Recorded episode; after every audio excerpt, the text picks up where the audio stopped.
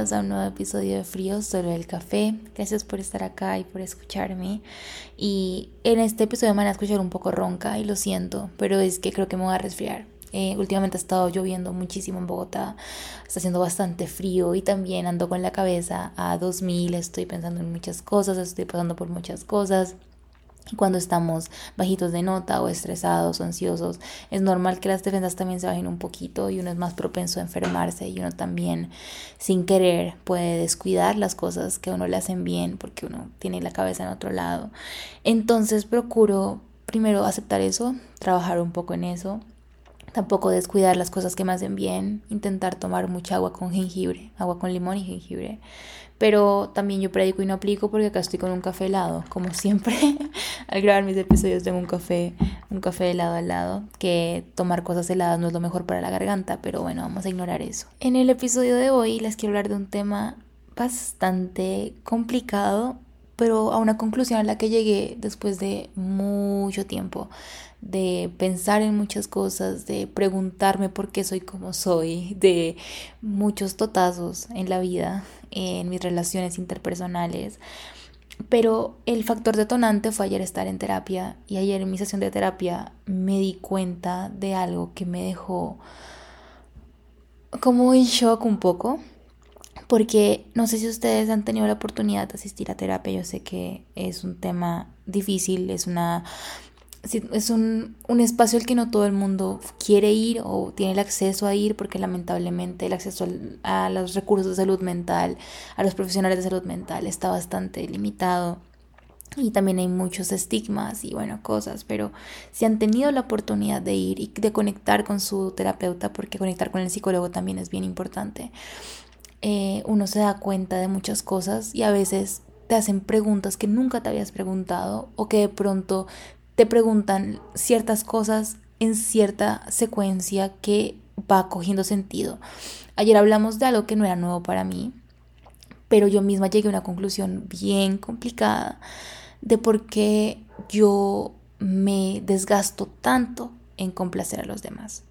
de por qué yo doy tanto de mí, por qué me sobreesfuerzo, por qué me dejo pisar tanto, por qué no pongo límites, por qué no sé decir que no, por qué dejo que todos como que me pasen por encima y siempre pongo las prioridades ajenas por encima de las mías y en papel yo sé todo esto. O sea, en papel yo entiendo, yo he leído mucho de este tema, yo he escuchado miles de podcasts, yo he escuchado esto de miles de amigos, yo he leído de este tema, yo todo. Y me encanta leer de, en general de salud mental, me encanta entender el porqué de muchas cosas. Y yo decía, en papel yo entiendo todo esto, pero porque en práctica sigue pasando lo que está pasando. O sea, porque en la práctica yo me siento tan incoherente, por decirlo así, con lo que yo sé que sé. Y de hecho les quiero hablar en un episodio de eso, de cómo racionalizamos nuestras emociones y cómo intentamos explicarlas en vez de sentirlas. Y después, de, después les quiero hablar de ese tema, pero la pregunta o la afirmación que les quiero decir, como contar hoy, hablar hoy, es que las personas te quieran no es un favor que te están haciendo. Y Dios, o sea, ayer cuando estaba hablando y sacando mil emociones y cosas y llegué al punto en el que me di cuenta que la razón por la cual yo puedo ser así o una de las razones entre muchas es que yo siento inconscientemente de pronto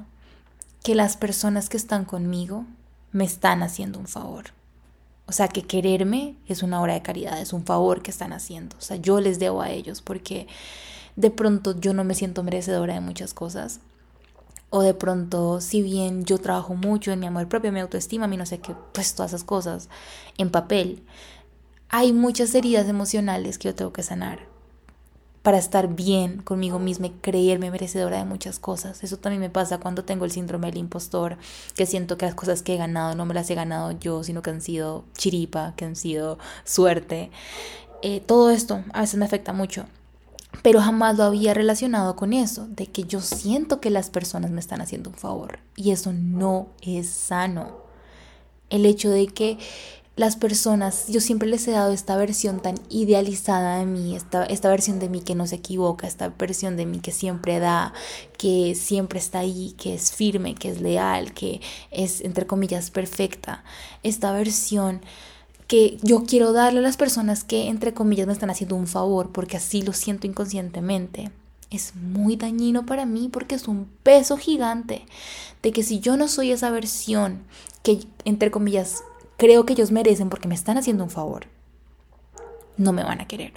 O les estoy fallando. Y yo cómo le puedo fallar a alguien que me está haciendo un favor, que está haciendo algo tan grande por mí. Y es simplemente quererme y estar ahí. Y siento que después de tanto tiempo, si son personas que han pasado por momentos difíciles eh, sociales, si han pasado por episodios de o situaciones de bullying o de rechazo, si han sentido desde pequeños o en la universidad o en cualquier escenario que no les, no les es fácil socializar y sienten mucho rechazo por parte de las personas, cuando yo me pongo a pensar en la Laura chiquita, que seguramente pasó por muchas cosas y no me voy a meter tanto en eso, pero que sí se sintió rechazada muchas veces, que le costó mucho encajar, que se esforzaba de más por encajar cuando yo empecé a soltar un poco esa presión de quererle caer bien a todo el mundo porque me costaba mucho socializar, soy una persona introvertida, soy una persona que le cuesta hacer amigos. Después de todo esto me pongo a pensar como, bueno, ¿y las personas que se quedaron, por qué están aquí? Si por tanto tiempo inconscientemente yo aprendí que yo no soy merecedora de amor, que la gente no quiere estar conmigo, que me rechazan y si me rechazan es por algo, y si me cuesta tanto ser amigos es por algo, y si la gente no se queda es por algo, y si yo no le intereso a la gente es por algo, bueno, todos esos pensamientos intrusivos que no son ciertos, pero pues uno se los cree porque uno está acostumbrado a pensar así. Como las pocas personas que se han quedado y eso, se han quedado porque les doy todo de mí y les doy esta versión de mí que no se equivoca, siento inconscientemente que estoy en deuda con ellos y eso no es sano. Y no, no es sano pensar que las personas que te quieren y que están contigo y que están en tu vida te están haciendo un favor. Eso es muy peligroso. Porque primero, ¿qué tal que haya gente que sí esté por lo que les das? Y es muy complicado uno darse cuenta que la gente está contigo o te quiere porque das algo y la gente te tiene que querer por quién eres, o sea, por lo que eres como persona, no por lo que das. Pero de pronto yo no aprendí eso. O de pronto mi cerebro no funciona de esa forma. O de pronto he aprendido muchas cosas durante toda mi vida. Y se me ha reforzado ciertas conductas o ciertas cosas que yo asocio con seguridad o con miedo, con pánico. Entonces, como yo de pronto me creí tanto, y yo en serio me lo creo, inconscientemente que la gente que me quiere me está haciendo un favor. O literalmente soy una obra de caridad y, y, como hay gracias por quererme y te debo algo por quererme, o sea, como que estoy en deuda contigo y entonces te tengo que dar la mejor versión de mí y te tengo que dar todo de mí y no te puedo fallar porque si te fallo, literalmente irónica, te estoy fallando, o sea, te estoy, le estoy fallando a una persona que me está haciendo un favor a mí por estar en mi vida y por quererme y fue muy duro. Creo que hace mucho no lloro tanto en terapia, pero es bonito y me gusta llorar después porque siento que saco muchas cosas que de pronto no puedo racionalizar, no, no, no puedo darles una explicación lógica, simplemente uno, uno a veces siente y ya no, no hay que racionalizar todas las emociones. Y, y entonces me pongo a pensar que eso tiene mucho sentido. Yo tengo que aprender que las personas me tienen que querer por quien soy y que yo soy humana y que puedo errar y que me puedo equivocar y que me puedo tropezar y que me puedo caer y que puedo decir no y que puedo decirles ya, o sea, no quiero ir a tal lado o no quiero hacer esta cosa o no quiero estar en este momento aquí o, no quiero comer esto o no quiero recibirte esto o no quiero, no quiero, no quiero, no quiero. Poner límites incluso con las personas que me quieren y que quiero. Porque eso es sano en cualquier relación. Yo de pronto empecé a inconscientemente pensar que lo sano y la base de mis relaciones positivas o mis relaciones que me aportan o todo era tener esto de no poder decir que no, de siempre ser servicial, de siempre entregar todo porque estoy en deuda contigo.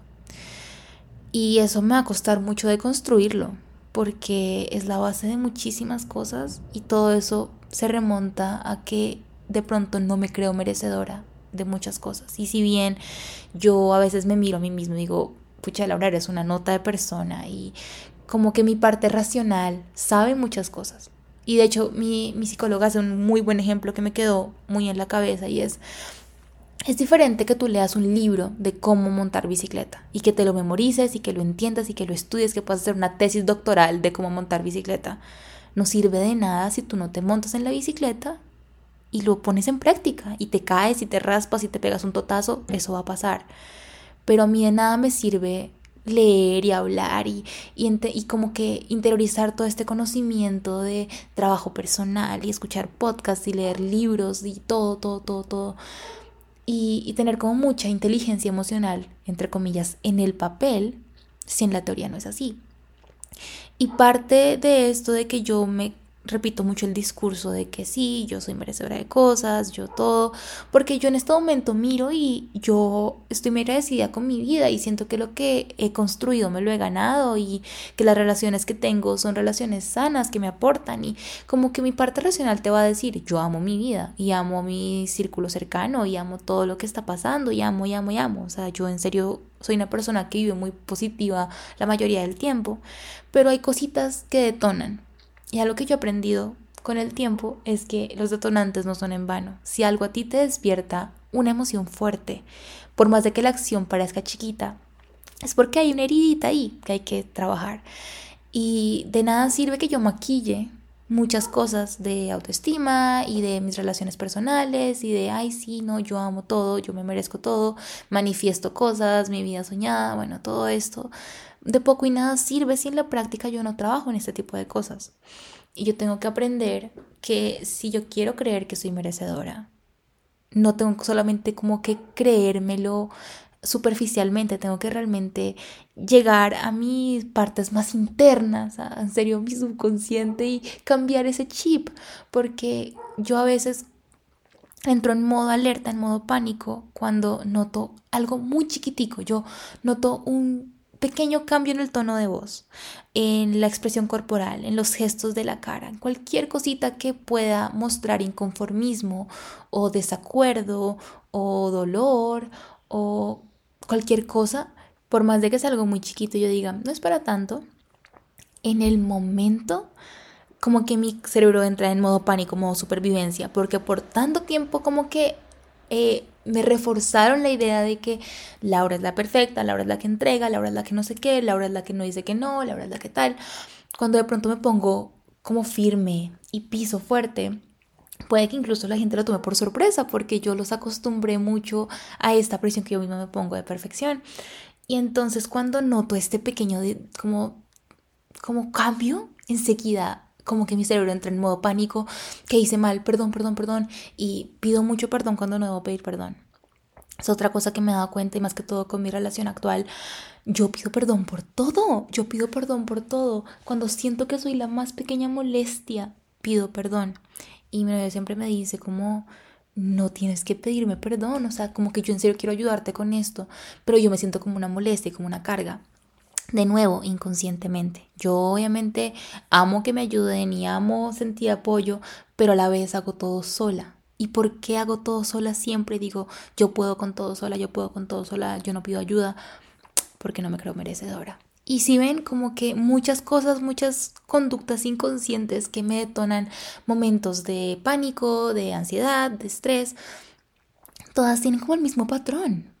es como no me creo merecedora de el afecto ajeno. Inconscientemente no me creo merecedora de la ayuda de los demás, que alguien en serio me quiera ayudar. Y es, y es raro, y es raro porque yo a veces digo, yo misma soy la persona más servicial del mundo, a mí me encanta